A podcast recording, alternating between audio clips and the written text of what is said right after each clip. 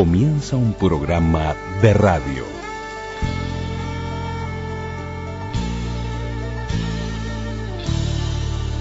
Un programa de radio. programa de radio.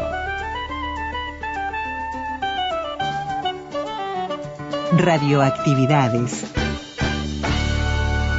Radioactividades.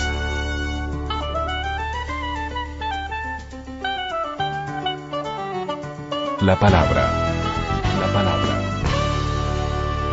Celebramos la palabra.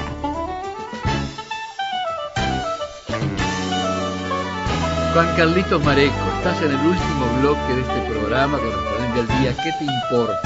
Estación de Londres de la DBC. Estación de Londres de la DBC. Oh, si se será por eso.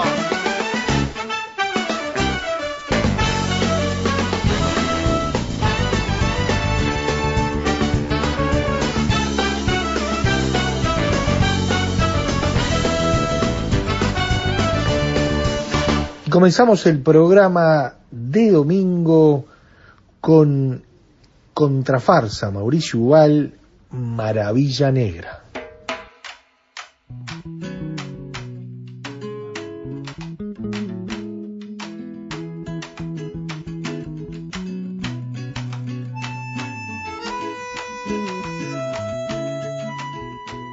Un día como el de hoy, de 1901 en Salto, nacía José Leandro Andrade, la Maravilla Negra.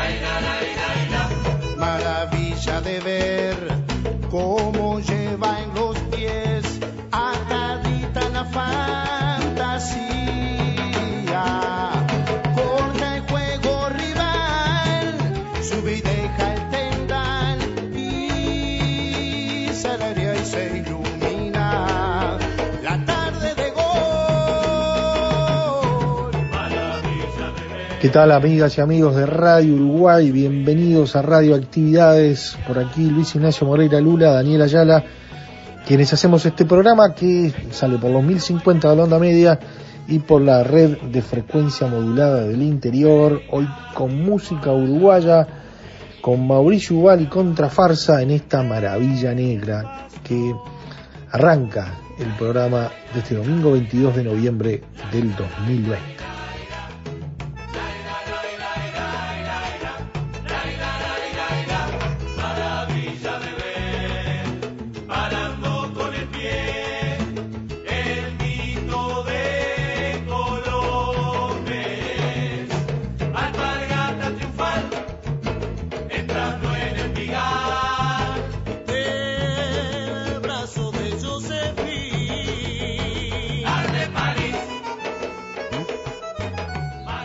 Bueno, y aquí estamos, eh, como les decíamos, en Radio Uruguay para hablar de radio o con cuestiones que tienen y vinculan a, la historia. En este caso tenemos presente los años 20, las trupes, eh, donde Salvador Granata y el Loro Collazo son protagonistas tenemos a la queridísima profesora María Emilia Pérez Santarcieri, que nos habla de Granata y de Collazo.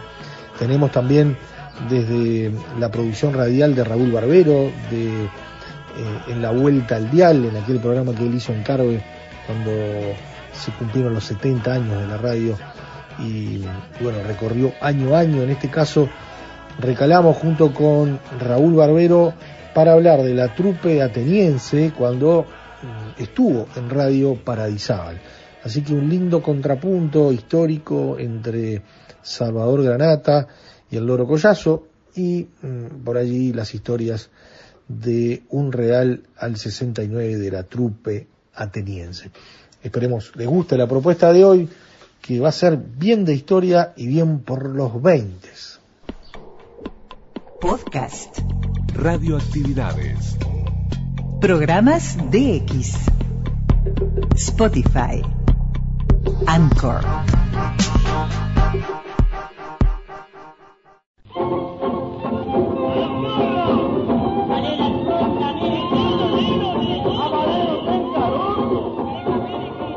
Y desde 1811, el libro de María Emilia Pérez Santarcieri, leemos Salvador Granata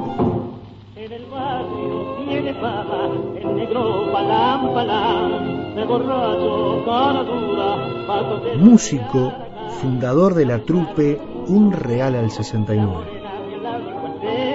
Se lo quiere comer con los ojos y andan todas loquitas por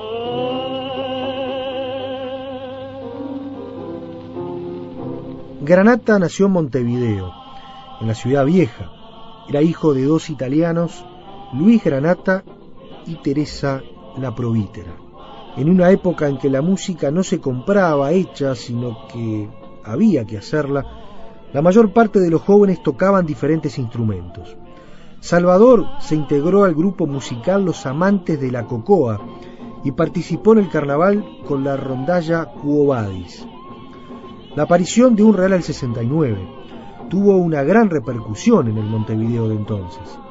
El nombre elegido aludía a la quiniela clandestina, muy popular por esos tiempos. Esta trupe tenía su lugar de ensayos en la calle Colón, esquina 25 de Mayo. La trupe, la palabra trupe, estaba indicando la influencia francesa en el habla de entonces.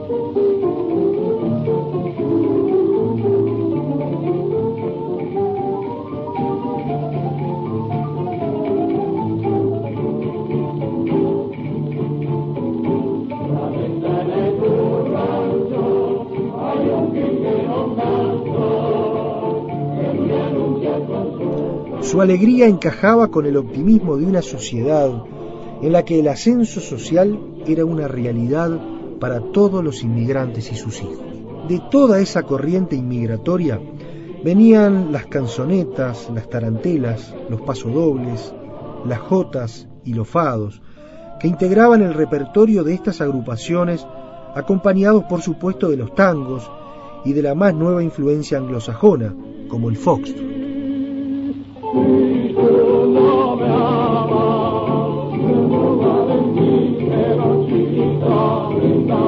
Si se lucían los coros, también lo hacían los solistas, entre los que hubo verdaderos valores como Radamés Vecchio, Juan Bautista Cavalotti, Juan Pomés, Panchito Pons y el que logró más notoriedad por su actuación, José Soler.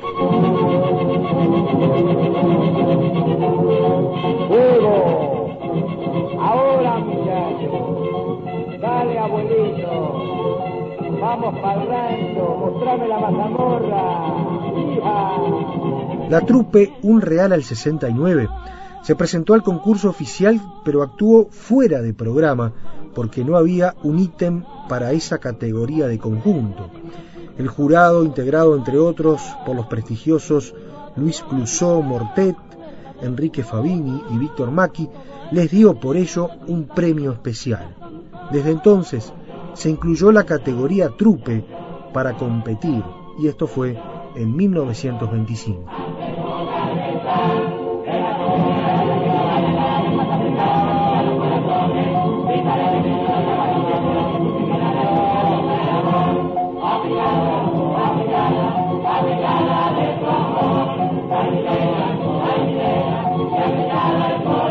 Granata fue autor de celebradas composiciones como Marabú, Adiós Venecia, Muchachita Callejera y de otras como Pancho Talero, Cuento Criollo, Pobre Mascarita, Borrón de Niebla y El Milonguero. Tuvo su propia orquesta y dirigió sainetes musicales a la vez que escribió obras teatrales. Afiliado a Agadu, tuvo actividad gremial y murió bastante joven en Montevideo.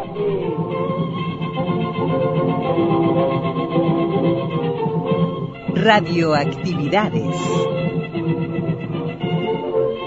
Desde 1811, María Emilia Pérez Santarcieri nos cuenta de Ramón Collazo.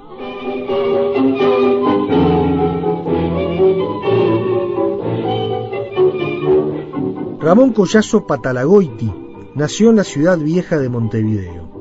Su padre tenía un almacén y bar, negocio típico en el Uruguay hasta mediados del siglo XX, el almacén de dos frentes, ubicado entre las calles Brecha y Camacuá, del cual él habló en su libro Historias del Bajo, en 1967.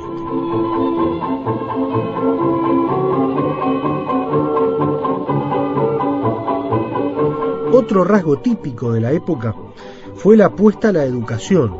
Así el joven Ramón, descendiente de gallegos y vascos, fue enviado a estudiar al Liceo Sadi Carnot, antecedente del posterior Liceo francés.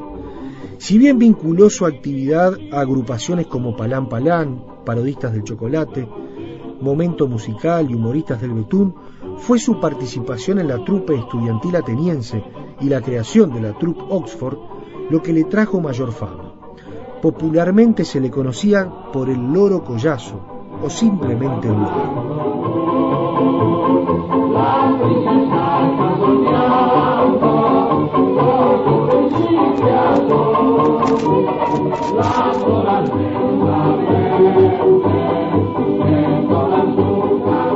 La trupe ateniense, lo de ateniense es por la vinculación con el Club Atenas, apareció en 1923. Su director era Roberto Fontaina, otros integrantes eran Víctor Solinio y Juan Antonio Collazo, hermano de Ramón. Muchos destacados profesionales tuvieron su pasaje cuando estudiantes en esta agrupación que en su origen fue trupe jurídica, impulsada por Carlos Quijano. Fontaina y Juan Antonio tenían además una audición en la radio, que era la novedad de la época.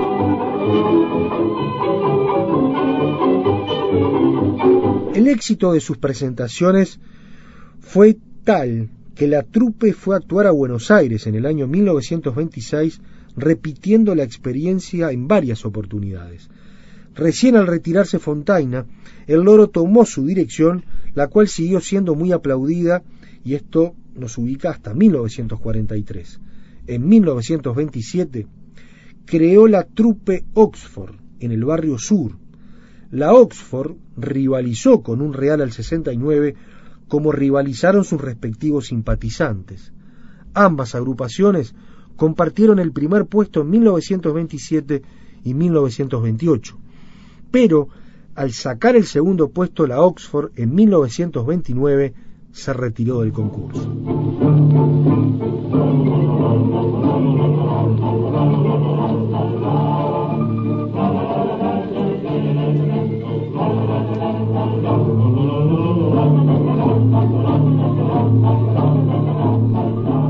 En 1930, un real al 69 fue declarado fuera de concurso por reiterarse sus triunfos. Lo mismo sucedió con el famoso carro del Chanel.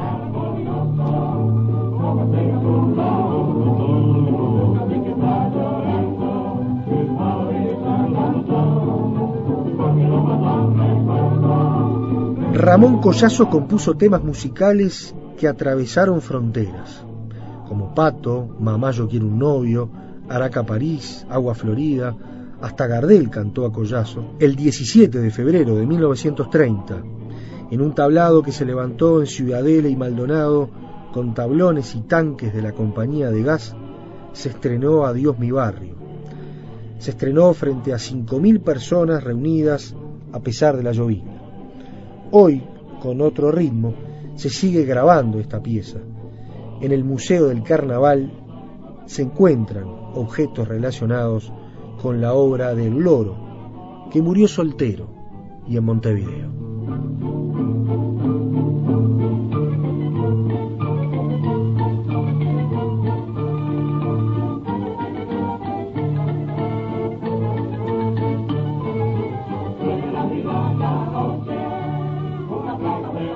La profesora María Emilia Pérez Santarcieri nos cuenta desde 1811. Mis padres vivían en el barrio sur, así que yo no podía dejar a la Renata, este, porque los recuerdos realmente te vienen, ¿no? Y entonces busqué, y busqué ese hombre que también murió joven, pero que tuvo realmente una fama muy bien ganada. Y, y, ese, y por esa granata no podés poner al loro Collazo, su contrincante, a quien ese sí lo llegué a ver en la trupa ateniense. Y después lo traté de viejo, porque cuando yo empecé a, hacer, a incursionar en la radio, tenía que hacer reportajes. Y fui a verlo a la casa de él y quedé impresionada por lo inteligente que era. Además era inteligente y, y tenía una cultura general aceptable, ¿no? Este, no hay que olvidarse, como yo pongo ahí, ¿ves? Hijo de gallegos, lo mandan al antecedente del liceo francés. ¿Ves? Por eso siempre busqué que dentro de la síntesis, para el que sabe leer, encontrara cositas que van diciendo algo. De ahí que justamente él tomaba canciones francesas que las adaptaba, por ejemplo, la canción típica de los estudiantes, eh, de los estudiantes de la, digo, la tropa ateniense, era este, dice, este, a reír, a gozar, a vivir, llegó la primavera. Bueno, y eso era un, una canción francesa. Mon lao, mon lao, mon lao. Este, y él hablaba francés, obviamente, había ido al Liceo Carnot. El Liceo Carnot es el antecedente del Liceo francés. Además hay que pensar que, lo que digo siempre, que Montevideo tuvo una época donde, eh, esto es anterior a él, por supuesto, la Guerra Grande, que tuvo más franceses que ninguna otra cosa. Y aunque eso desapareció, pero además como culturalmente Francia era lo, lo máximo, entonces el hablar francés era lo que te daba la nota de distinción. ¿eh? Tú no hablabas solo español, sino que hablabas francés. Barrio Sur, viejo barrio querido que te van arrancando a pedazos, perfumado con olor de leyenda, para vos es mi canto, para vos, barrio sur de mi sueño, que me has visto jugar de muchacho y guardaste en tus calles estrechas mil recuerdos sagrados, para vos, viejo barrio compadre, de pañuelo y chambergo ladeado, que tenés mansedumbre de niño y arrogancia de macho. Para vos, barrio sur de mi vida, que engendraste el tango con pasiones, tragedias y risas, para vos es mi canto.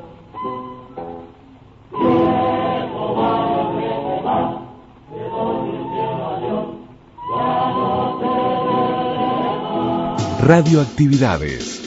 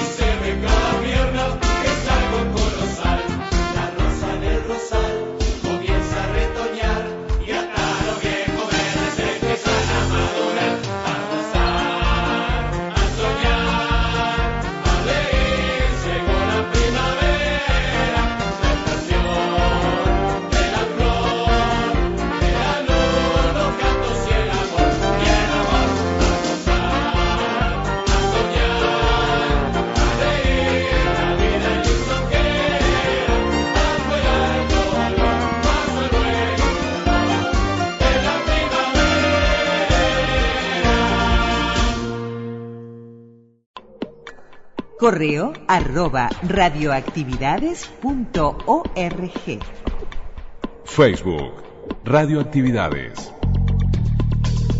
Twitter, arroba reactividades. Arroba reactividades.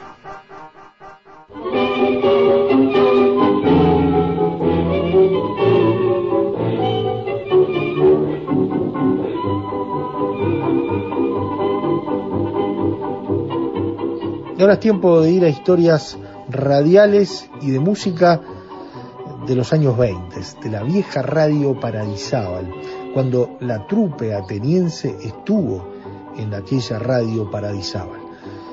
Raúl Barbero en la vuelta al dial. La trupe ateniense está ubicada en el comentario popular y su debut en la primavera es tan esperado como la propia estación. Uno de sus letristas, Víctor Solinio, recibe en los primeros días del año precisamente el 26 de enero, la novedad de que se ha puesto en venta su tango Mocosita, cuya música pertenece nada menos que a Gerardo Matos Rodríguez, que en los tiempos de estudiante también integró la trupa. La grabación la realizó Rosita Quiroga, cancionista que perdurará en la historia del tango como predecesora de nombres de mujer que fueron escalando las cumbres del repertorio rioplatense y ya sobre finales de los años 20 efectuarían presentaciones teatrales, protagonizarían audiciones en las radios porteñas y grabarían discos Víctor o Nacional Odeón. En la nómina naciente de famosas irán ingresando Libertad Lamarque, apuntalada por el empresario Carcavallo, Azucena Maizani, que apuntó a la popularidad con un tango de Delfino, Ada Falcón, con el respaldo de Francisco Canaro, Mercedes Simone, que se insinúa como la voz favorita del notable pianista y compositor Sebastián Piana, y Tania, en quien Enrique Santos Discépolo encontró la intérprete ideal para su cancionero. El tango desenfadado corre por cuenta de Tita Merelo y Sofía Bozán. La invasión femenina es importante, pero todavía los pedidos que llegan a las cuatro emisoras que ya tiene Montevideo en el 26 se vuelcan hacia un cantor que lo abarca todo en su variado repertorio. Tierra mía, bajo tu cielo, bajo tu cielo, quiero morirme un día con tu consuelo, con tu consuelo y oír el canto de oro de tu cuerpo que siempre añoro. No sé si al contemplarte, al regresar, sabré reír o llorar. Silencio de pianadea que solo quiebra la serenata de un ardiente romero bajo una dulce luna de plata. En un balcón florido se oye el murmullo de un juramento que la brisa llevó con el rumor de otras cuitas de amor. Siempre está el balcón su flor y su sol. Tú estás,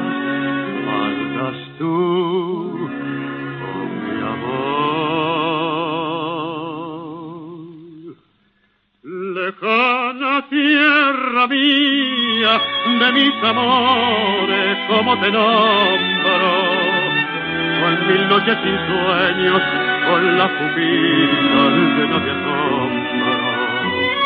Dime, estrellita mía, que no son vanas ni esperanzas. Bien sabes tú que pronto he de volver a mi viejo.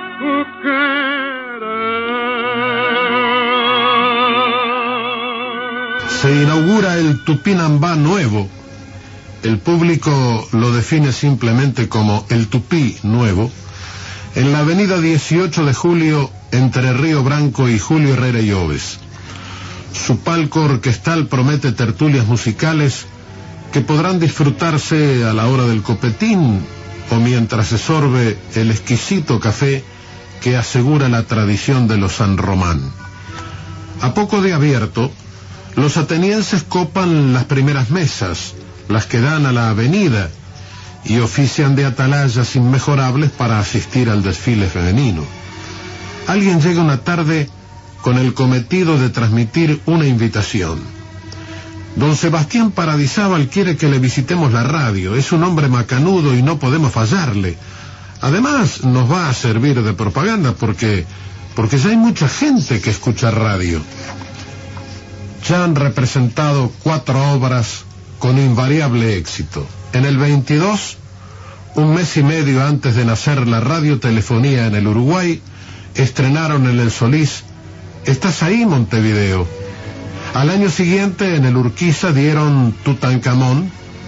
En el 24 volvieron al Solís con Oh les Sauvage.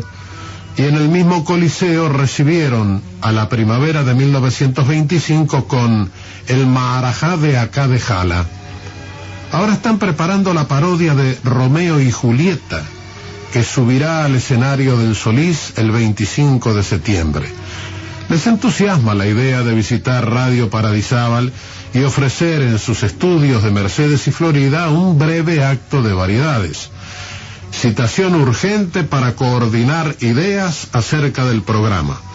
Deben estar presentes los Fontaina, los Collazo, Lalo Pelichari, Víctor Solinio, César Gallardo, Genaro Carcavallo, Colelo Bianchi, Goldi, Paniza, el letrista de Julián, David Esteves Martín, los arquitectos de la trupe, cinco arquitectos, cinco, de los Campos, Puente, Tournier, Zurich y Artucio, que están proyectando una espectacular escenografía para honrar la memoria de Shakespeare y los amantes veroneses, usando elementos corpóreos desconocidos en el país. El gato Félix, Luis Rolero, Héctor Gentile, los universitarios sin grupo, Canesa, Inciarte, Volpi, Mora Otero y el Yayo Hughes. Uno para todos y todos para don Sebastián Paradisábal. Se aprueba el programa y se fija la fecha de la visita. Una tardecita caen actores, coristas y los eximios musicantes de la troupe. Manolito Salsamendi y Emérito Shepard. Piano y banjo. El speaker, Luisito Viapiana, que los conoce bien, tiembla al verlos entrar. No se alejarán sin hacer alguna de las suyas. Y acierta.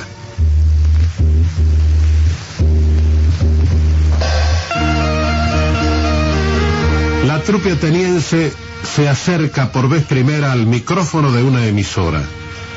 Viapiana no sabe si anunciarlos o despedirlos antes de que ocurra una catástrofe. Por fin se anima.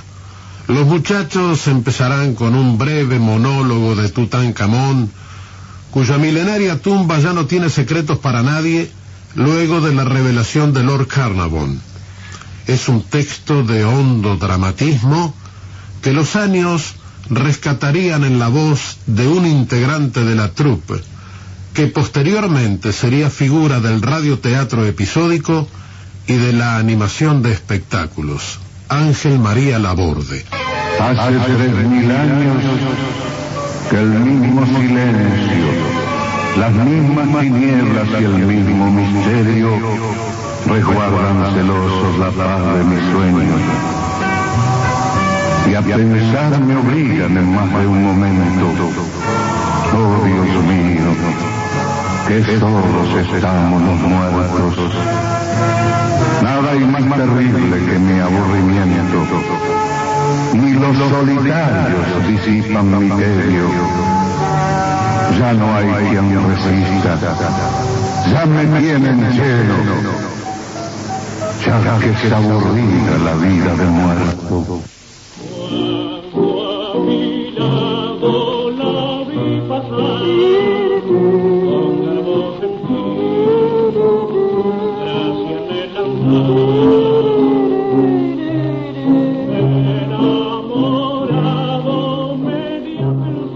Por ahora vamos bien, piensa Viapiana. Le han susurrado al oído que van a cantar Sueño de Hawái, un fósforo de Roberto Fontaina, Salsamendi y Shepard. El speaker lo anuncia y sale al aire.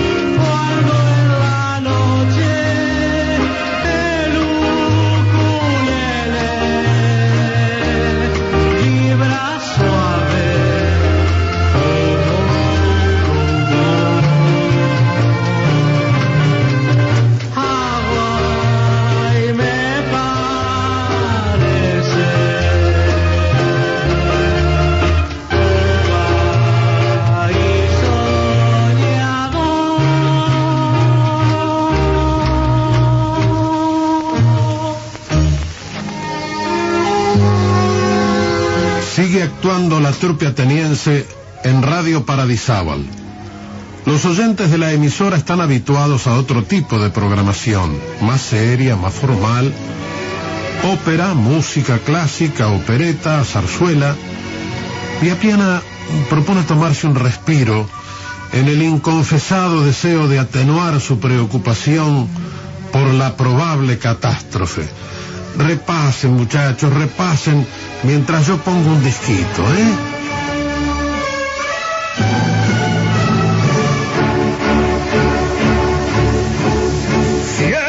Espada triunfadora que ahora brillas en mi mano. Otros hombres y otras vides y a tu gloria para Yo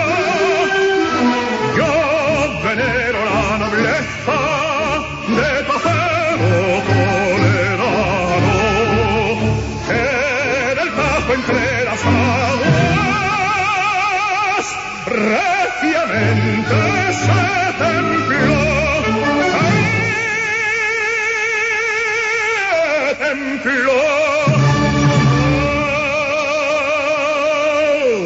y a tijana de filo acero igual que un claro rayo de luna. Brilla tijana que luz quiero hallar la senda de mi fortuna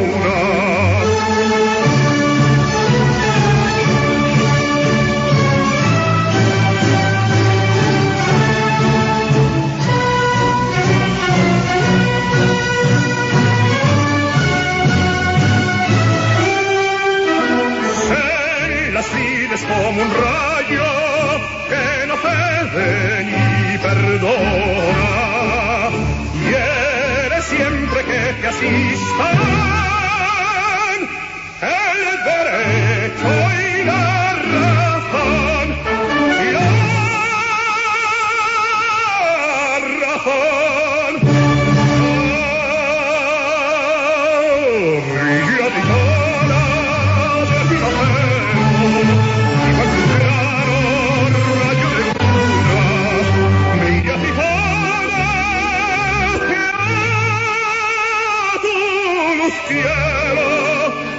hallar la senda de mi fortuna brilla mi sola que a tu quiero hallar la senda de mi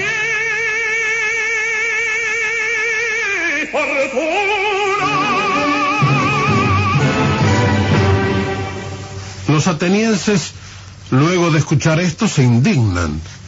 ¿Qué se les quiso decir con eso? ¿Acaso se intentó achicarlos, abochornarlos? También ellos tienen un canto a la espada, aunque en forma de recitado, con filo, contrafilo y punta.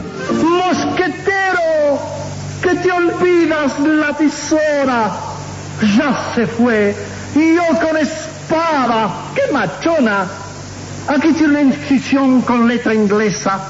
Toledo como los cuchillos de mesa. Brava espada florentina de filo filoso y fino. Brava espada florentina de buen puño de platino. De la mano masculina del mosquetero divino maneja cuando acoquina algún bravucón indino que habló mal de su menina y de par del mediastino de la región intestina. Brava espada florentina, que si fueras toledana, pagabas por ser más fina doble derecho de aduana. Brava espada florentina, argentina, targanina, que cuelga de la pretina del hombre que me domina. No es verdad que si no sales a tiempo de la vaina, son el cuete los candiares y los caldos de gallina. Viapiana pide cordura, tranquilidad. Hasta pasa por alto el furcio del recitador que ha dicho targanina en lugar de tagarnina. Al ver que levantan presión y se manifiestan dispuestos a todo, pone otro disco. Alegría de paso doble para calmar los ánimos.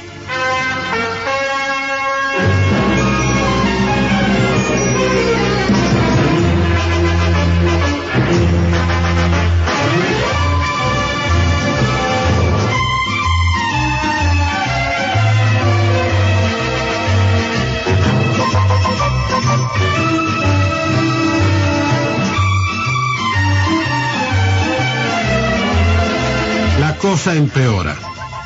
Viapiana ignora que para el próximo estreno de Romeo y Julieta, los atenienses preparan una parodia de Valencia y van a cantarla para demostrar que ni los mismísimos cosacos del Don podrían llegar a tal grado de afiatamiento.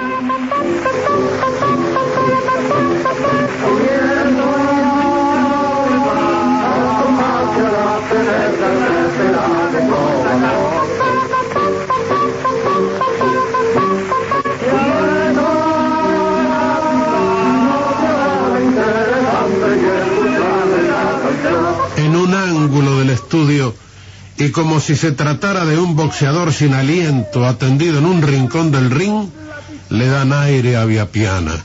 Buscan reanimarlo y mientras lo consiguen, uno de los atenienses empuña con saña el micrófono para decir que el speaker Chichilo Viapiana goza de una merecida licencia por algunos minutos y que los oyentes van a conocer de inmediato una primicia absoluta la escena del balcón de Romeo y Julieta que se verá en septiembre en el Solís, en versión más que libre, libertina de la trupe ateniense.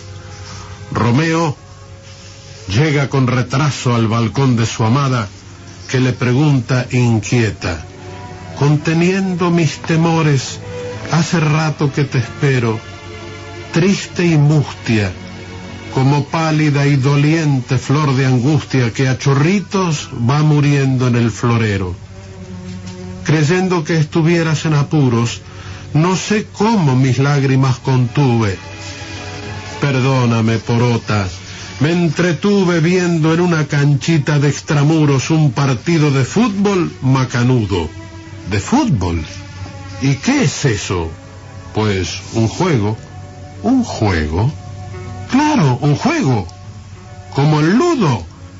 Pero es que nunca viste un partido, jamás. Entonces, oye, es divertido. Son once de cada lado desplegados en guerrilla que corren como alocados pateando la pescadilla. Son once atletas fornidos de muy variada figura, Ninguno de ellos labura porque les tienen prohibido hacer labores manuales. Pero llegado el partido, son once fieros baguales, mejor nombre no les hallo, que trabajan en zapallos hinchando como animales. Son once de cada lado desplegados en guerrilla que corren como alocados pateando la pescadilla. La pescadilla es redonda, redonda como una bola, con una matadurita por donde sale la cola. Suena un pito tartamudo. Empieza el juego sereno y el globo hace el primer nudo sobre el pasto del terreno. Pesca la guinda el puntero y sin hacerse la cruz le manda un saque al golero mientras le grita al tanero, si no ves, prende la luz. Son once de cada lado desplegados en guerrilla que corren como alocados pateando la pescadilla. Se juegan 30 partidos con las mismas camisetas y son modestas violetas que te perfuman de oído.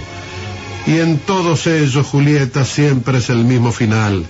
Hace una mala gambeta un contrario asaz ladino y el burlado por cochino y para vengar la treta le zampa mismo en la jeta un bollo fenomenal. La multitud lanza un grito, el bochinche general, el juez se ha tragado el pito y el partido, Dios bendito, termina en el hospital.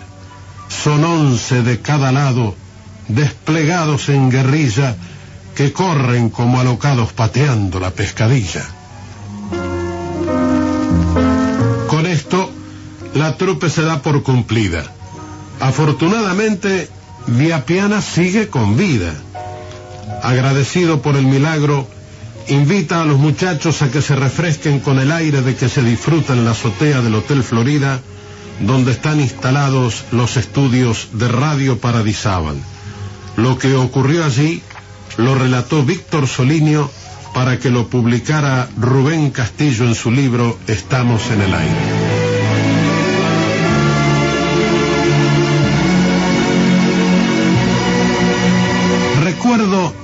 Dice Víctor Solinio, consciente de que es el momento de contar una anécdota, que una vez llegamos con la trupe ateniense invitados por Luisito Viapiana a Radio Paradisábal.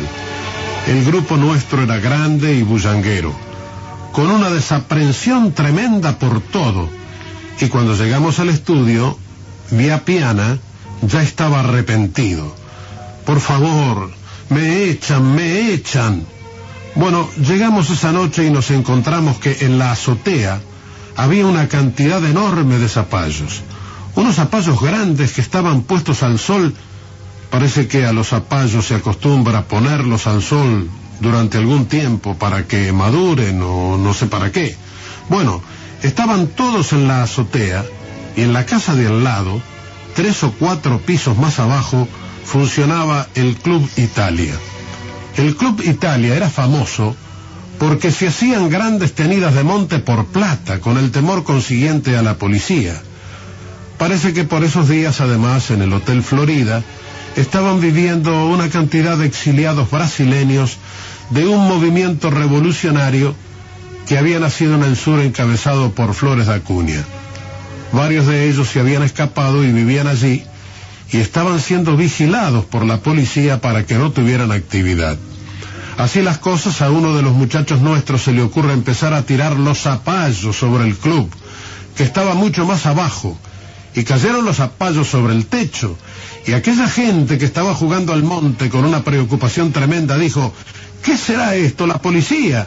Y salieron y se armó un revuelo bárbaro, todos aparecieron en la calle de golpe, asustados, y los policías que estaban cuidando a los brasileños creyeron que eran los exiliados que se escapaban. Y se armó un escandalazo, todo el mundo corría, policías, timberos, exiliados. ¿Quién iba a pensar en los zapallos? Ellos llenos de confusión y nosotros, los atenienses, muertos de risa.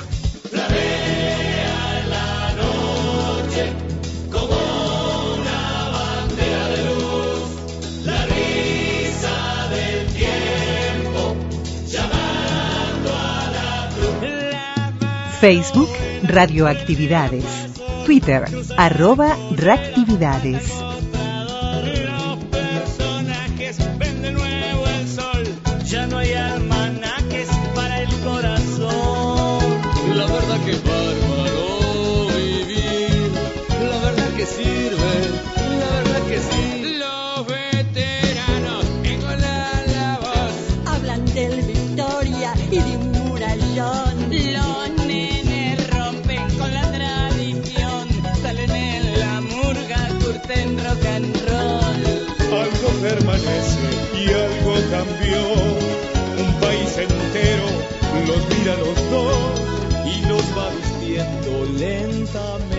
Y nos vamos con la trupe ateniense, la nueva trupe ateniense, con la verdad que sí.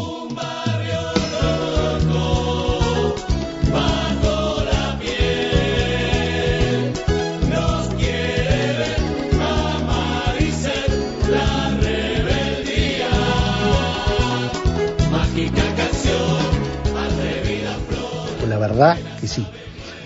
En este clásico también de la nueva trupe ateniense. Esperemos les haya gustado la propuesta de hoy.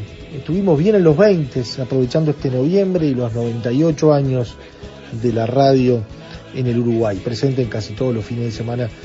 Y bueno, el próximo domingo, programa especial a 40 años, del 30 de noviembre de 1980, del plebiscito del 80, como le conocemos y le llamamos, así que una linda ocasión de recorrer a través de los medios, a través de la historia, testimonios que, que se sucedieron en Uruguay y en el mundo, ¿no? naturalmente más en el mundo que en Uruguay ante la censura eh, imperante en plena dictadura.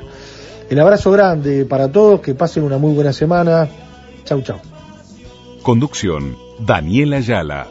Locución institucional, Silvia Roca y Fabián Corrotti. Producción y edición de sonido, Luis Ignacio Moreira.